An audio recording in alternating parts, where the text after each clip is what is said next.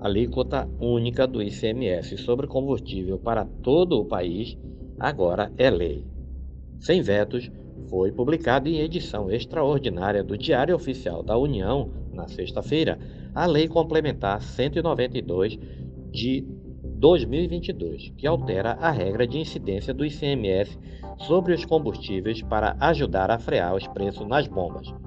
Na semana passada, a Petrobras anunciou novo reajuste com alta de 18,8% para a gasolina e de 24,9% para o diesel, alguns dos produtos que mais inflacionaram o Índice Nacional de Preços ao Consumidor Amplo nos últimos 12 meses.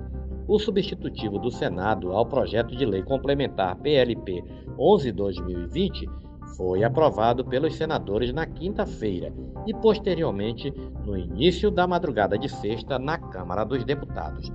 De autoria do senador Jean Paul Prat, do PT do Rio Grande do Norte, o substitutivo que deu origem à lei estabeleceu a alíquota única do ICMS para todo o país.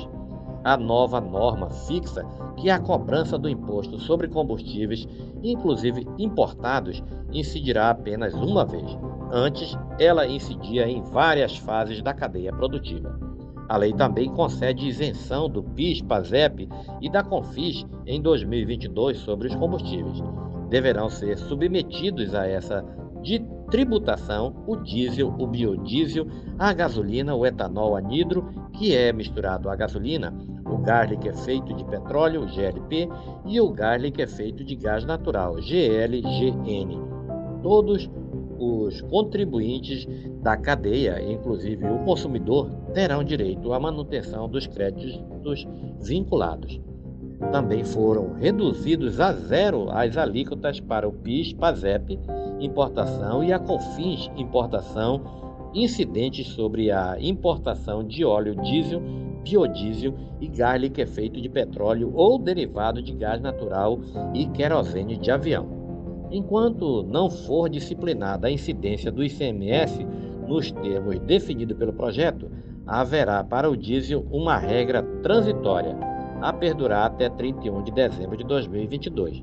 Nesse período, a base de cálculos da alíquota atual será a média móvel dos preços médios praticados ao consumidor final nos 60 meses anteriores à sua fixação.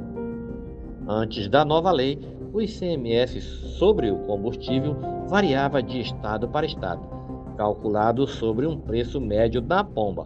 Agora, vez de uma incidência percentual sobre o preço, as alíquotas incidirão sobre a unidade de medida e serão definidas por meio de decisão do Conselho de Secretários Estaduais de Fazenda, o CONFAS.